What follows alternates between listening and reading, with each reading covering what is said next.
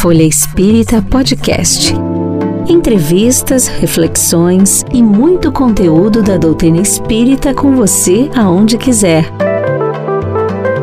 Uma produção, editora FE e Grupo Espírita Caibar Schutel.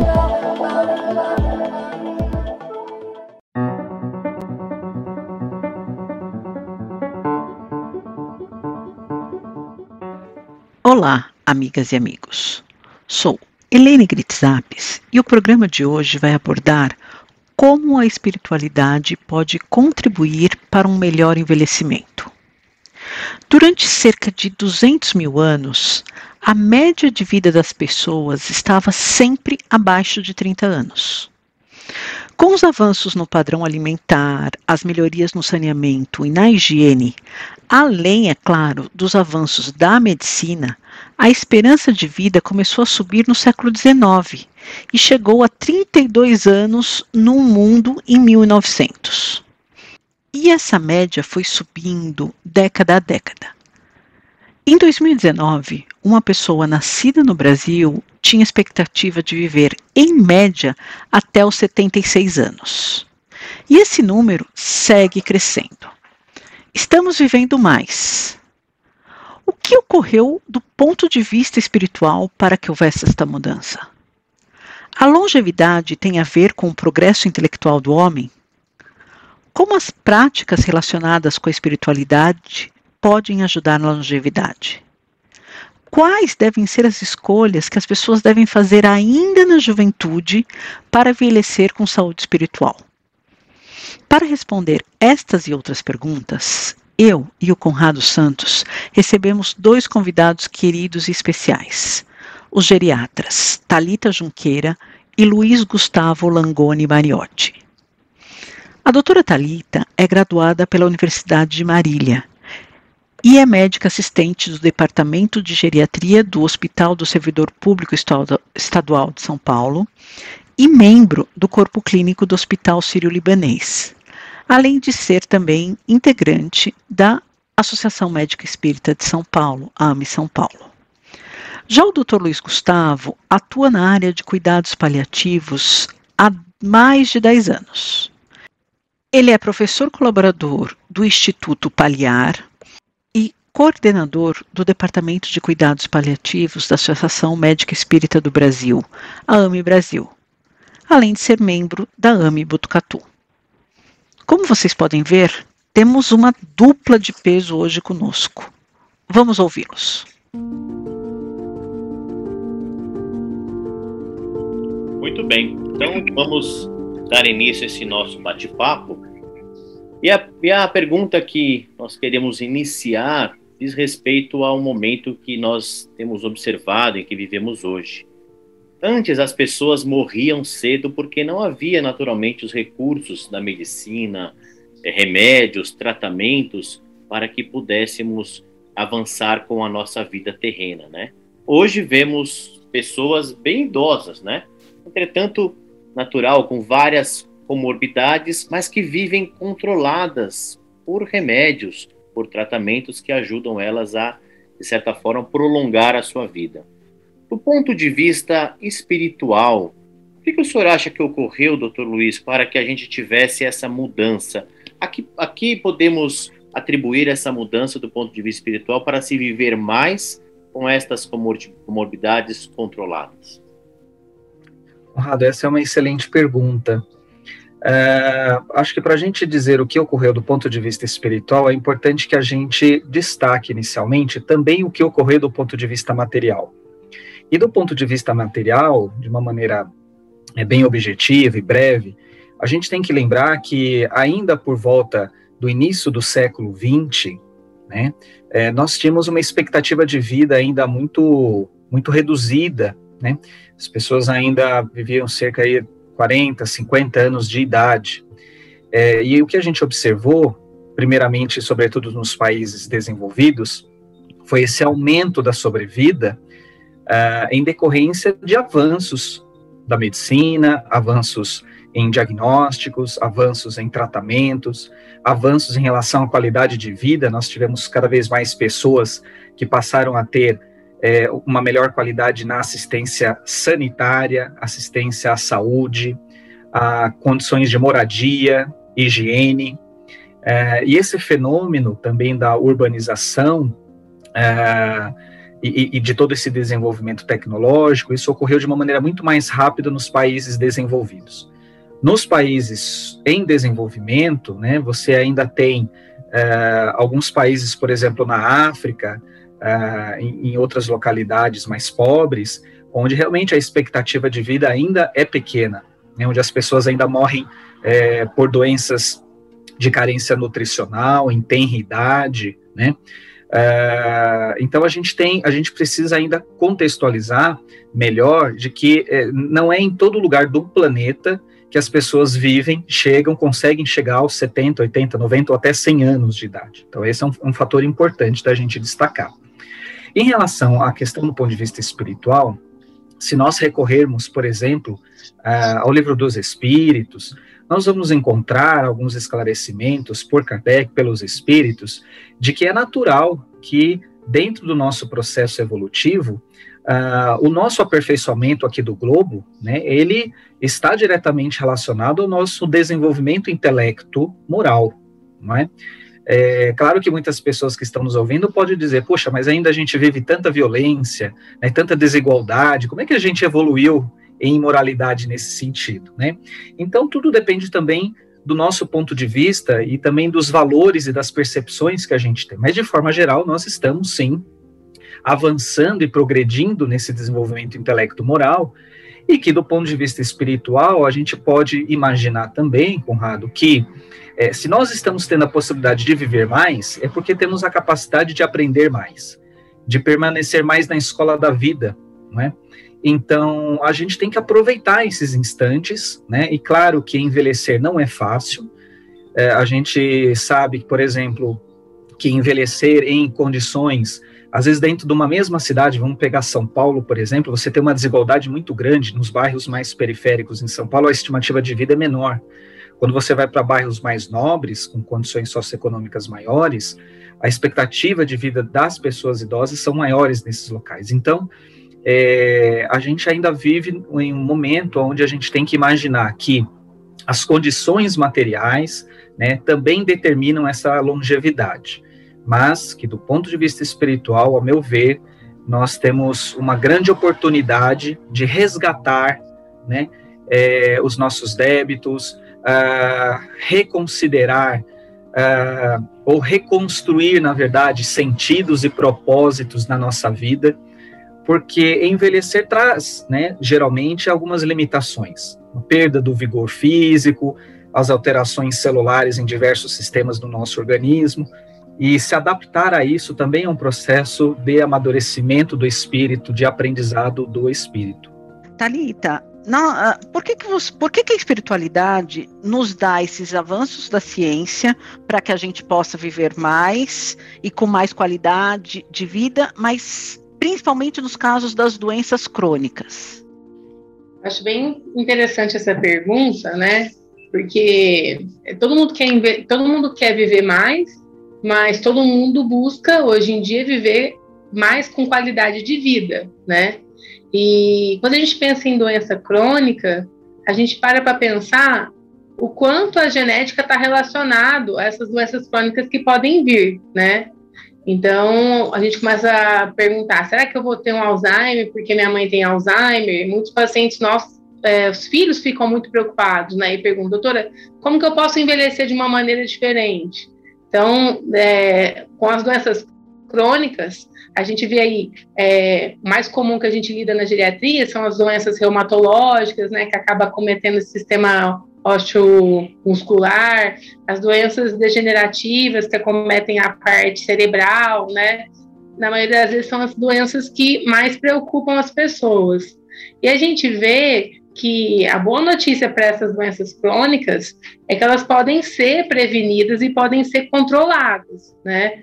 É, então, eu acredito que com a epigenética, e para quem não sabe, a epigenética é uma ciência que busca compreender quais são as mudanças é, que são possíveis na nossa expressão genética, a gente tem um, a gente é, tenha certeza de que essa herança genética é pequena comparada a outros fatores de risco que a gente tem. E isso tudo vai depender da nossa vontade, né, do nossa, da nossa dedicação, da nossa determinação. Então a gente não é simplesmente vítima do nosso da nossa genética. Eu acho que a grande oportunidade aí que a espiritualidade, que a espiritualidade nos dá é para que a gente, com a nossa vontade, a gente consiga é, se autoconhecer, a gente consiga é, ter disciplina, é, oportunidade de autocontrole, e por mais que o nosso avanço seja pequeno, ele já vai ser uma grande conquista nessa encarnação, né? Então, com pequenas atitudes, a gente pode evitar essas doenças crônicas e permitir que a nossa experiência aqui seja mais proveitosa, cuidando melhor desse vaso físico que abriga o nosso espírito, né? E a, a gente vai falar, eu acho que a gente, ao longo desse debate, a gente vai falar um pouquinho sobre essas mudanças de hábito, o que a gente pode fazer para melhorar, mas é uma grande conquista do ser cada pequena mudança de hábito que a gente faz aqui, seja ela alimentar, seja ela do ponto de vista moral, né? Acho que é uma grande conquista para o espírito.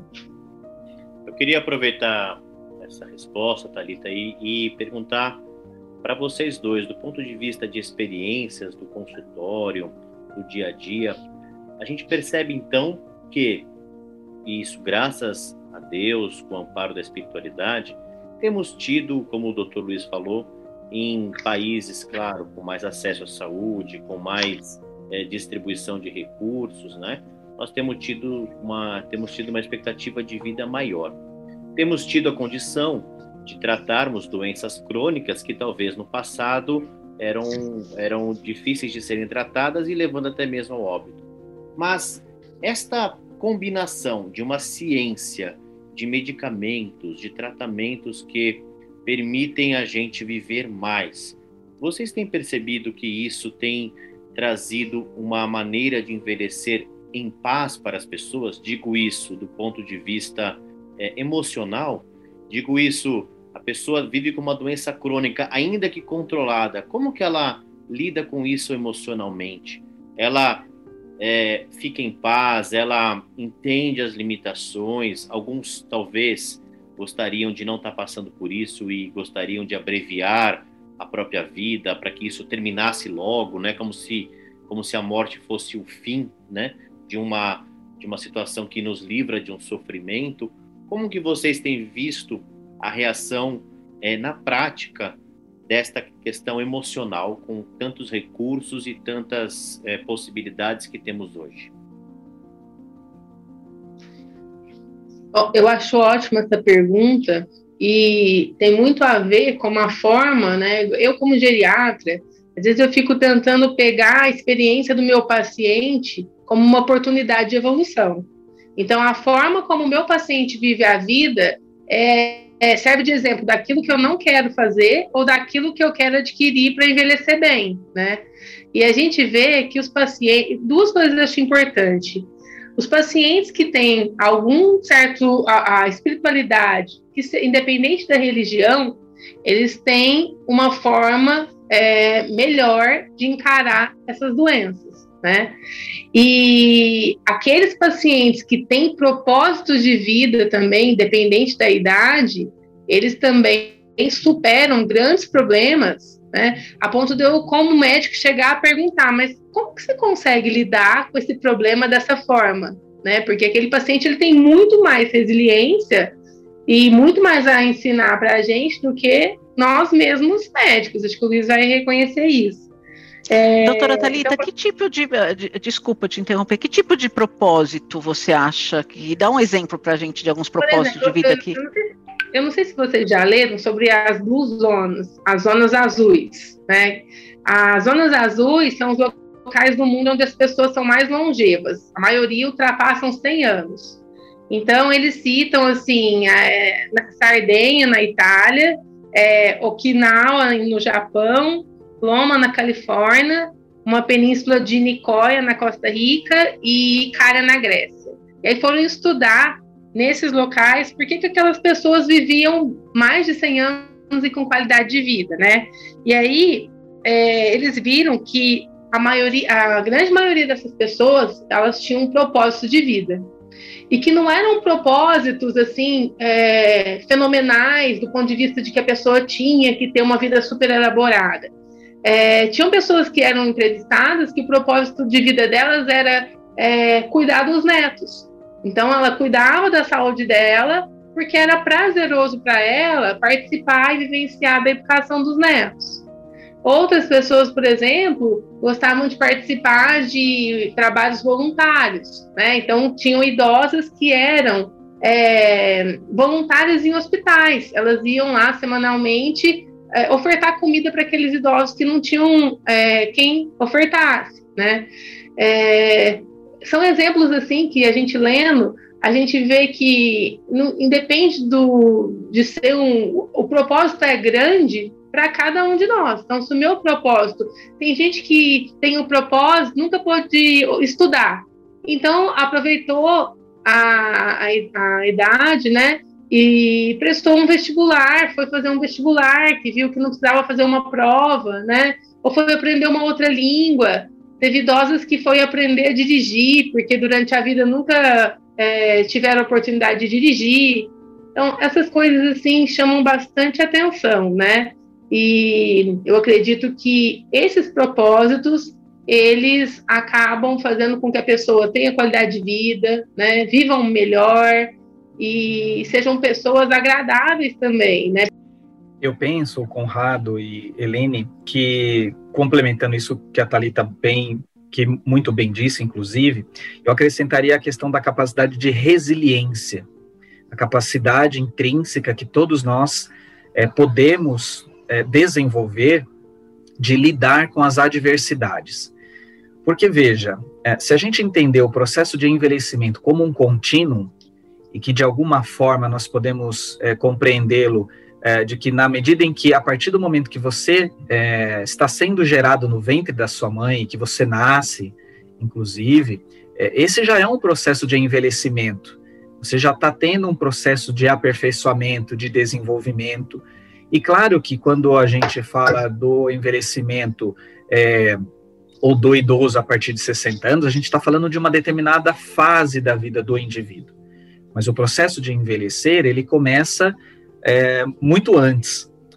Bom, é, diante disso, o que eu, eu, eu percebo, Conrado, é, é que você tem uma variedade, né, é, obviamente, de pessoas que é, têm maior capacidade de lidar com as suas dificuldades. E isso uh, decorre de alguns fatores. Primeiro, da própria educação, do próprio ambiente familiar, dos próprios valores, das próprias crenças, uh, da condição uh, sociocultural que a pessoa está inserida. Né? É claro que essa capacidade de resiliência é, pode estar associada com alguns aspectos de espiritualidade, de religiosidade que essa pessoa apresenta, né? Mas também ela pode estar relacionada também com a capacidade dessa pessoa manter relações afetivas estáveis ao longo de uma vida toda. Tem um estudo bastante conhecido lá da Universidade de Harvard, é, que acompanhou pessoas desde o finalzinho da Primeira Guerra Mundial, passando pela Segunda Guerra e, e nas últimas décadas, e os pesquisadores viram que para que essas pessoas pudessem se considerar mais felizes e tivessem maior longevidade, uma das coisas que influencia muito são as relações afetivas, é saber com quem você pode e deve contar, seja com o marido, com a esposa, com o filho, com o neto, com os amigos, com a comunidade religiosa. Então, essa capacidade de lidar com as adversidades e de você manter relações saudáveis, relações pessoais saudáveis, é, além desse fator espiritualidade, do propósito, como a, a Thalita muito bem nos, nos, nos, colocou, eu acredito que são fatores que acabam influenciando nesse enfrentamento e no lidar com os diversos aspectos do envelhecimento. Porque envelhecer tem seus aspectos positivos, né? A gente precisa começar e incentivar as pessoas cada vez mais a entender o envelhecimento como um processo positivo, mas que vai depender de uma série de fatores. Porque se a gente só olhar os lados negativos das perdas que todos nós enfrentaremos na medida em que vamos envelhecendo e atingindo é, idades mais avançadas, é, nós vamos, obviamente, apenas olhar é, de um lado ruim, né? Ou correndo risco de entrar em depressão, em ter maior isolamento social, em ter uma carga de doenças físicas, psíquicas importantes, e obviamente isso vai também comprometendo a nossa vida espiritual, o campo das emoções. Né? Então a gente precisa ter uma educação para envelhecer, eu, eu, eu, eu diria. Assim como a gente fala muito em educação para a morte, eu lançaria aí esse projeto, né? Uma educação para envelhecer. Acho que isso é uma coisa muito importante. E aí, às vezes, eu vejo o paciente falar assim: ah, doutor, eu aposentei, agora vou aproveitar a vida. E aí, uma pergunta que eu sempre faço para meus pacientes: o senhor tem quantos anos? 65, 70? Se o senhor viver até 85, 90, o que o senhor vai fazer nesses 20 anos? E assim, 80% dos meus pacientes, eles não têm a resposta. Eles não se programaram para envelhecer. E aí, o que, que acontece? Não dá um ano, eles começam a adoecer ou a ter uma demência. E aí, muitas vezes, quando a gente vai a fundo na causa da demência, eu pergunto assim: mas o que, que aconteceu? Eu não sei. Depois que ele parou de trabalhar, a vida dele mudou, né? Então, assim, recentemente meu pai falou para mim, Thalita, agora eu estou trabalhando 50% do meu horário na Fundação Allan Kardec, não sei o quê. E aí eu pensei, meu Deus, mas 50% da hora já, né? Pensei, então ele já deve estar se sentindo idoso, né? Meu pai tem 62 anos. Mas naquele momento que eu lembrei sobre o propósito, eu, eu incentivei ele. Primeiro, por admirar essa atitude. Segundo, porque se ele tem muito propósito, eu acho que ele vai viver muito se, se for o caminho dele. Eu quero ele bem, eu quero ele trabalhando, né? É, então, não importa se é para ganhar dinheiro para ele, se é, é para ganhar dinheiro para o próximo, se é para ajudar, quero ele bem, né? Então, esse é o propósito da vida dele, eu vou apoiar com todas as forças. E é isso que, assim, eu queria muito que, é, eu queria muito poder conversar com meu paciente antes dele aposentar, é, para que ele planejasse chegar a mim é, com um propósito de vida. Porque é muito mais difícil a gente arrumar um propósito com 70 anos do que agora, né? Com 40, com 45. Então, acho que fica esse recado aí. De que forma eu quero chegar lá na frente? Eu não queria que nenhum paciente meu ou ninguém que está ouvindo chegasse aos 70 anos e não soubesse, né? É, ou nunca parou para pensar o que vai fazer dos 70 aos 90. Eu quero então agora aproveitar então que a gente falou dessa educação para envelhecer, de uma, numa sociedade que cultiva tanto a juventude. Na visão de vocês, então, quais devem ser as escolhas que as pessoas deveriam fazer antes de envelhecer para quando chegarem na, na velhice com saúde espiritual e também física? Acho que a gente tem um, uma gama de, de possibilidades, viu, Helene? Que podemos elencar é, é, algumas aqui para aqueles que estão nos, nos, ouvindo. Então, acho que a primeira coisa é, é a gente entender que é, o corpo físico precisa de movimento. Então, nós precisamos do exercício físico, do alongamento, da prática né, de uma caminhada, de uma corrida, da natação, do fortalecimento muscular. Então, é, tentar permanecer a maior parte do tempo é, ou evitar ficar a maior parte do tempo sentado, né, ou, a, ou a depender da, da, aí da nossa profissão, que a gente possa estar tá sempre se movimentando é, o maior tempo possível. É, outra coisa é a questão da alimentação saudável, né? É, a gente é, e obviamente que para você ter uma alimentação saudável, você precisa de ter acesso é, fácil, acesso é, inclusive do ponto de vista financeiro, a uma alimentação de boa qualidade, frutas, verduras, grãos, não é?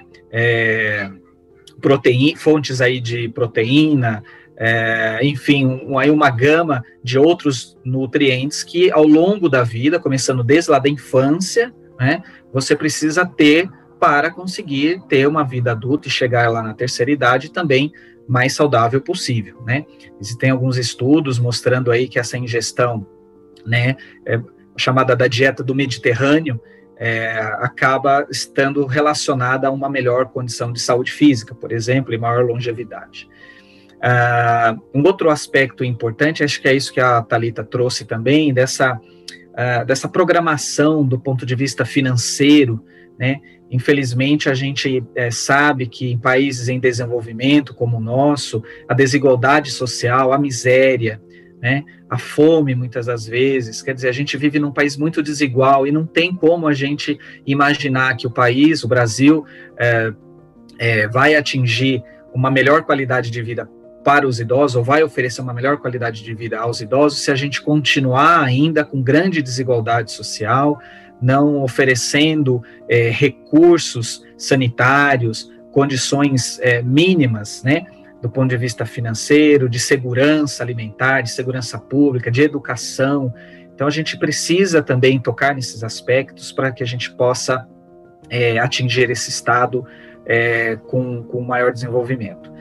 É, do ponto de vista aí em relação à, à parte psíquica, a parte mental, eu acho que é claro a gente tentar sempre encontrar é, propósitos, da gente estar tá sempre utilizando o nosso tempo, aproveitando o nosso tempo de uma maneira útil, através do trabalho, através da atividade voluntária, né, através dessas relações mais próximas com o nosso familiar, com os amigos, nos engajarmos né, na nossa comunidade, é, realizando, é, tendo esse, esse, dinamismo e essa vontade de fazer algo novo, né, é, estarmos abertos ao novo, realizar uma atividade, aprendizado de uma língua, de uma tarefa nova, não é?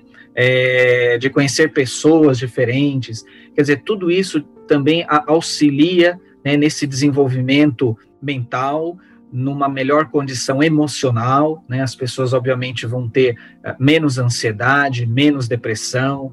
É, a gente procurar ter um sono adequado, né? Isso é uma coisa muito importante e, sobretudo, né? A gente procurar nos conhecer melhor, né, Helene? É, a gente entender que nós somos espíritos imortais, que nós estamos jornadeando aqui é, na Terra alguns anos, algumas décadas, né? é, a gente precisa sempre se perguntar se hoje fosse nos pedido para que retornássemos à pátria espiritual, o que nós levaríamos daqui. Então, eu vejo como natural essa preocupação das pessoas em, em ter o cuidado com o corpo físico, né? Muitas das vezes, é, alguns acabam se submetendo a uma cirurgia estética, e é importante que a gente se sinta bem com o nosso corpo, que a gente esteja é, feliz com o nosso corpo, mas mais do que isso, é importante que a gente valorize os minutos da existência e encontre o verdadeiro sentido das nossas vidas, que é esse progresso, esse aperfeiçoamento moral e espiritual. Podemos então dizer, doutora Thalília, doutor Luiz, que a busca pela longevidade com viés da vitalidade física, sem pensarmos nesses aspectos que vocês bem colocaram do ponto de vista do propósito, do ponto de vista das questões emocionais, buscarmos então essa longevidade é, com essa vitalidade física, com o mesmo vigor da idade quando se era jovem, então é um equívoco, correto? Eu acredito assim que a gente, ao nascer, a gente recebe uma quantidade de fluidos, né? E a maneira como a gente é, vive a nossa vida, a gente faz bom uso ou não desses fluidos, né? É, eu acho que essa vitalidade, é, ela é, é possível da gente manter a vitalidade, mas respeitando com certeza o nosso vaso, né, o nosso corpo físico, que ele vai envelhecendo. A gente tem que respeitar isso. Tem um livro, né, que é do Dr. Carlos Eduardo Durgante, chama Velhice, Culpado ou Inocente. E nesse livro, ele aborda bastante assim, a forma como a gente vai encarar essa velhice, a vitalidade que a gente está é, vivendo. E a gente vê assim, que a velhice ela não é um problema para quem não está se preocupando apenas com o exterior. Para quem investe né, é, nas outras, nos outros capitais que a gente tem. Porque se o meu olhar for puramente material, a velhice para mim vai ser uma é, é, é, penoso demais, né?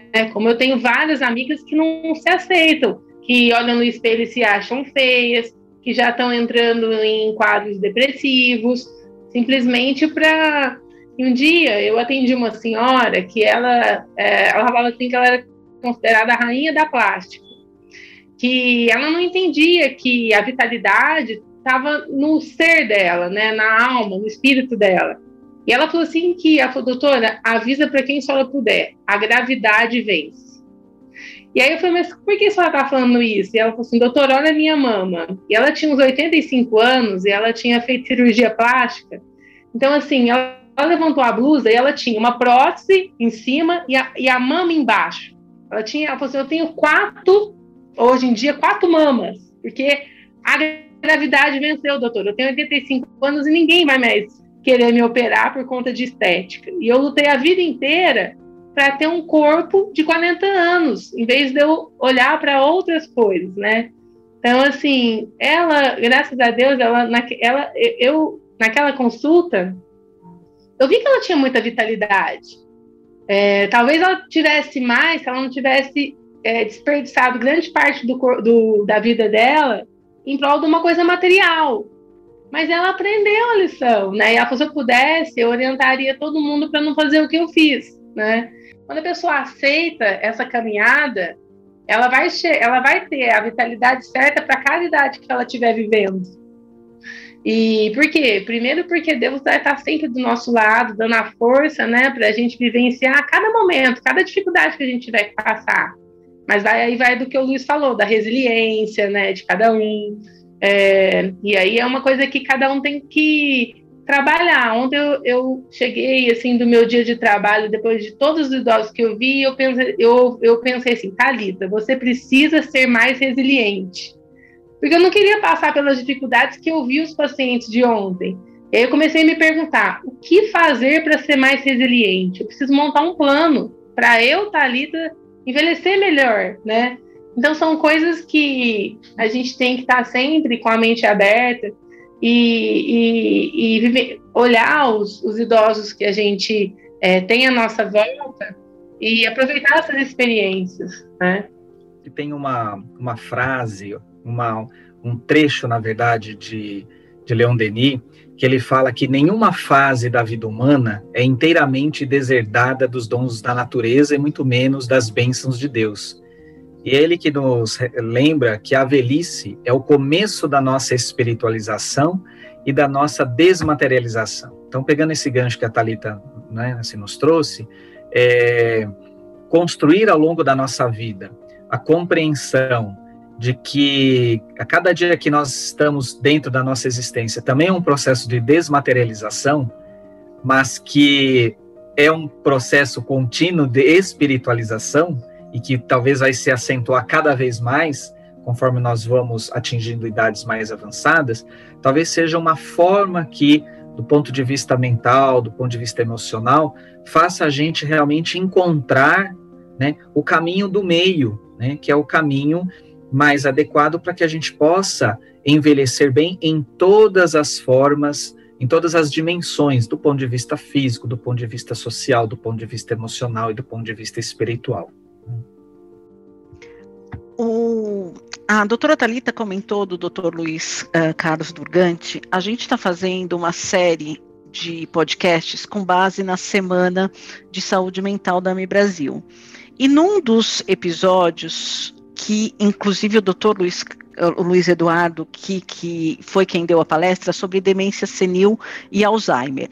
Então ele conta que a gente tem, uh, além de de que 40% é esperado que acima dos 85 anos vão desenvolver é, demência senil ou Alzheimer, mas o que mais me chamou a atenção, e aí eu queria saber, com base na experiência clínica de vocês também, que a gente tem os, os fatores que podem uh, desenvolver hipertensão, diabetes, colesterol, mas que a maioria dos pacientes tem o que ele chama de hostilidade clínica que são pacientes que têm muita raiva, desconfiança, impaciência, que culpam o outro.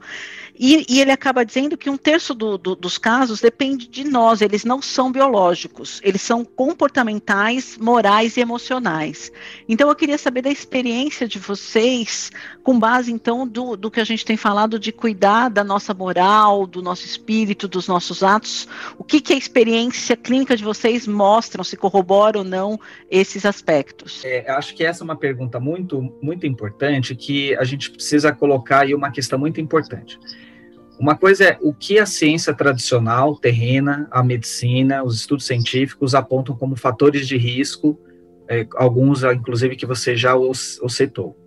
A, a, outra questão é a, talvez uma janela de oportunidade que a própria medicina atual, que, que, que, que novos estudos, inclusive científicos, possam ir a caminho do encontro dessas questões é, não só emocionais de personalidade, como a ciência já tem caminhado nesse sentido, mas talvez um próximo passo que a gente precisa avaliar e estudar é, como um campo é, a ser desbravado são as questões mentais, as questões do espírito.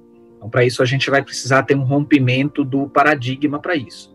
Então, veja só, o que que, se a gente é, se basear nos conhecimentos que a gente tem é, dos espíritos, né, das obras de André Luiz e Chico Xavier, por exemplo, a gente vai entender que o processo de adoecimento ele surge é, de uma maneira sine qua non através do pensamento.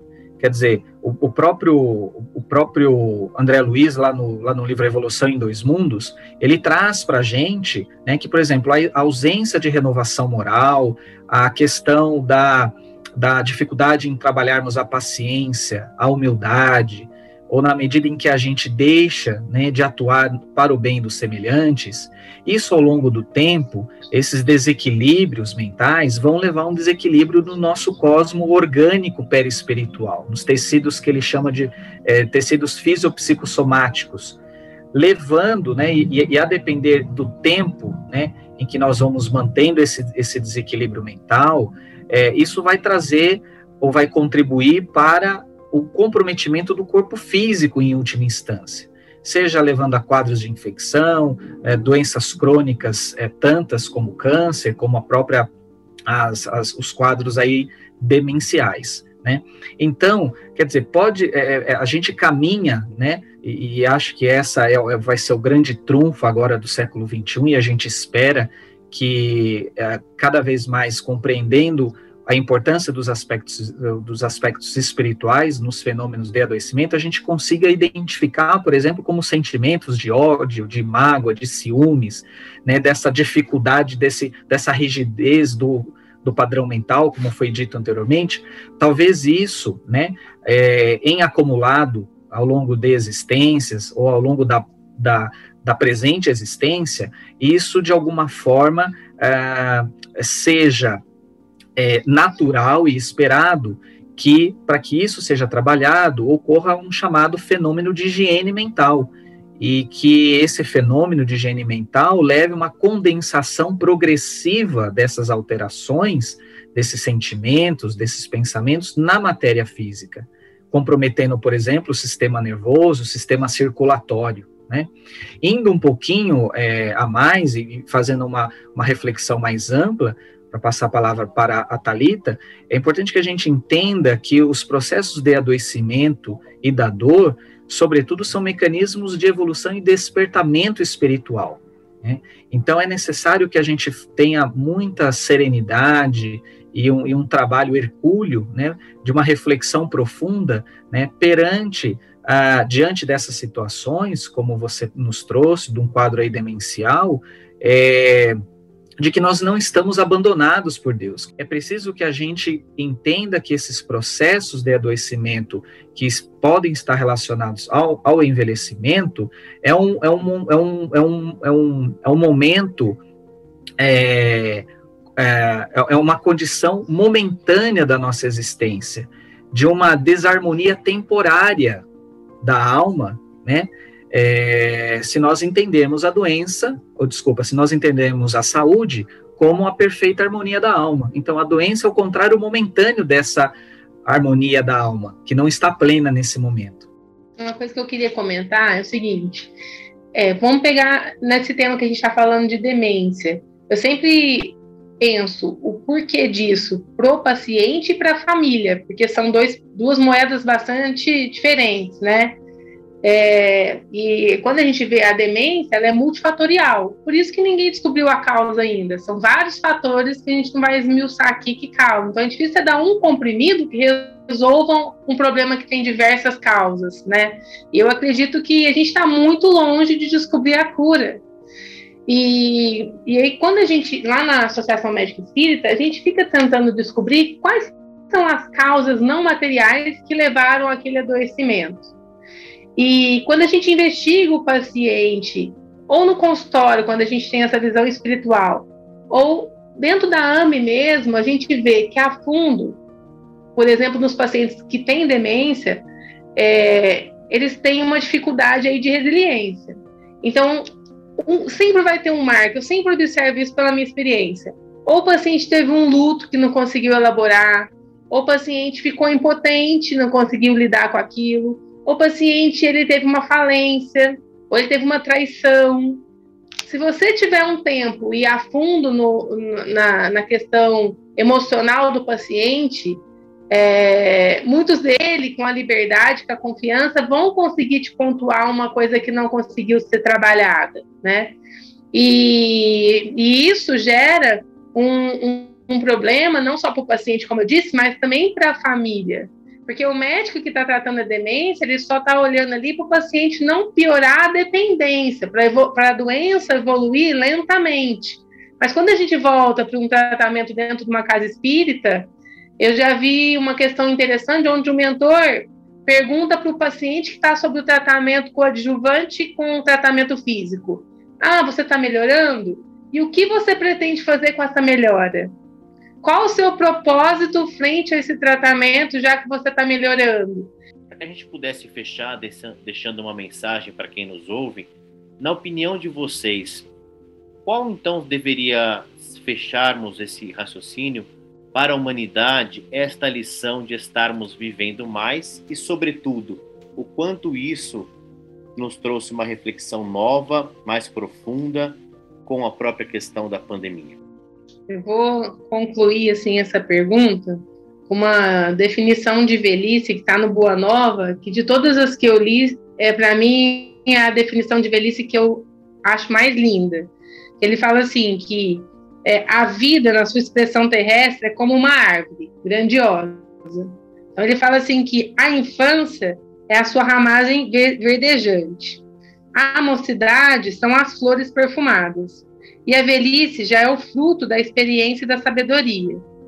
Então ele fala assim que há, há ramagens que morrem depois do primeiro beijo do sol e flores que caem ao primeiro sopro da primavera.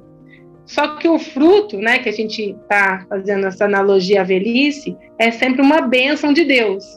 Então, eu acho que é uma grande oportunidade a todos nós se a gente conseguir envelhecer, né, se a gente for até essa fase. Ele fala que a ramagem é a esperança, a flor é a promessa e o fruto é a realização. Então, essa velhice que é a realização, só ela contém o doce mistério da vida cuja fonte se perde no infinito da divindade. Então, assim, essa definição, acho que ela é inspiradora e faz a gente é, desejar, do fundo do nosso coração, superar a pandemia, superar as dificuldades que a gente está enfrentando e ter a vontade de passar por esse processo de envelhecimento como uma grande oportunidade, uma ferramenta né, no nosso mecanismo de evolução. É, eu acho que a fila para reencarnar está grande e a gente tem que aproveitar cada minuto da nossa existência com as pessoas que a gente está, com as oportunidades que a gente tem. E eu peço de coração a Deus, já que a gente aqui, eu e o Luiz, nós somos geriatras, a gente possa aprender ao máximo com a experiência dos nossos pacientes, com os estudos que a gente faz, né? E que a gente consiga chegar na velhice e ter essa experiência, né? Tanto é, do ponto de vista material, para a gente ver, né, pela curiosidade de médico aqui, físico, mas também pela essa oportunidade, é, já que a gente estuda essa parte da espiritualidade, a gente é, poder desenvolver esses atributos, né, que para a gente é tão importante, né, do ponto de vista moral. Eu gostei muito da citação que a Talita trouxe e dessa reflexão nesse livro Boa Nova. Eu acho que acho que é, é, é, uma, é, uma, é uma analogia dentro de, de, de uma simplicidade, ao mesmo tempo de uma lógica e de uma profundidade ímpar, né? É, eu penso, Conrado, que é, com, com esse contexto é, da pandemia, com a, a, fase em que nós nos encontramos da humanidade, é dentro de um contexto de mundo de transição ou, de um, ou, ou uma, uma, introdução ao mundo de regeneração, né? Enfim, é, eu, eu entendo como natural que esses conflitos, é, que as perdas, que a capacidade é, da gente meditar é, em relação como nós queremos envelhecer e conseguindo chegar, né, às fases é, mais mais avançadas dentro da nossa encarnação, é uma grande oportunidade, como foi dito, de aprendizado, de valorização, né, é, da nossa história biográfica, da nossa gratidão em relação a Deus, né, por ter nos criado, por ter nos dado a possibilidade de termos encarnado numa determinada família, mesmo com seus problemas, mesmo com as suas dores, mesmo com seus conflitos, mas se nós hoje estamos chegando e chegamos a 60, 70, 80, 90 anos, com os filhos, com os netos, é, mesmo que aparentemente diante de situações onde nós não temos o afeto, o carinho desses entes queridos, mas identificarmos que somos vitoriosos porque conseguimos atravessar diversas fases da nossa vida é, sob o amparo de Deus, sob o amparo de Jesus. E isso é impagável. Isso é muito maior do que ah, ah, ou deve ser, ou deve servir como estímulo para que ah, a gente possa ah, desenvolver em nós uma capacidade de resiliência, de aceitação, né?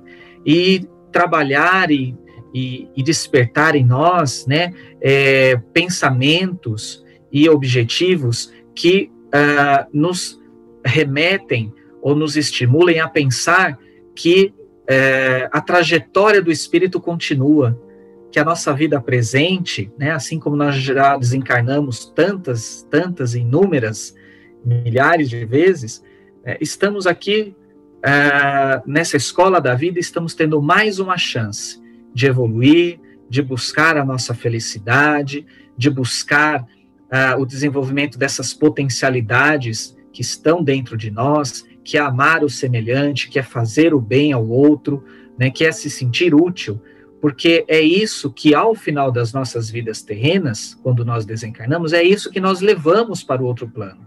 Se a gente quer chegar no outro plano, no plano espiritual, após a desencarnação e, e estarmos bem, né, num lugar agradável, junto daqueles que nos antecederam, que estão numa condição espiritual melhor do que a nossa, nós precisamos introjetar esses valores, ressignificar as nossas vidas, dar propósito, dar sentido adequado, nos conectarmos com o mais alto, com Deus, para que a gente possa estar numa condição melhor ao desencarnarmos, onde nós, ao chegarmos lá, façamos um balanço, façamos uma análise de como foi a nossa vida e das outras, e dizer assim: como eu consegui me superar, né? como eu consegui vencer a mim mesmo, como eu consegui me, é, atingir um maior grau de espiritualidade, onde eu consigo me conectar mais com esse, esse Deus amoroso, esse Deus justo, esse Deus misericordioso.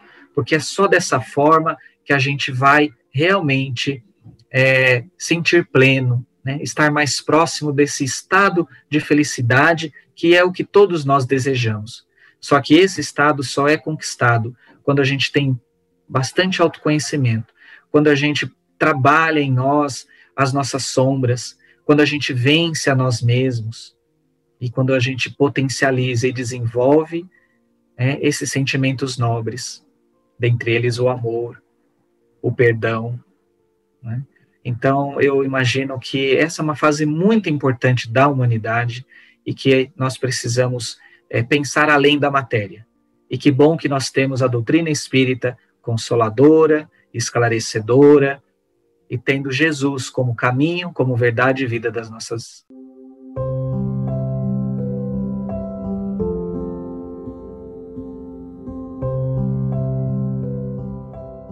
Muito bem, acho que encerramos com chave de ouro, né? Boa nova e como Jesus aí a nos inspirar para a nossa busca íntima e que este envelhecimento possa ser o caminho para a conquista da nossa sabedoria, da nossa paz e do nosso verdadeiro encontro com os exemplos que o Cristo nos deixou. Né? De minha parte, eu agradeço muito por estar com vocês, matar a saudade de amigos queridos, e é sempre uma alegria e uma honra poder aprender com vocês. Muito obrigado pelo tempo de vocês hoje aí. Conheça também o jornal Folha Espírita e os livros e e-books da FE Editora. Siga-nos no Facebook, Instagram, Twitter e YouTube.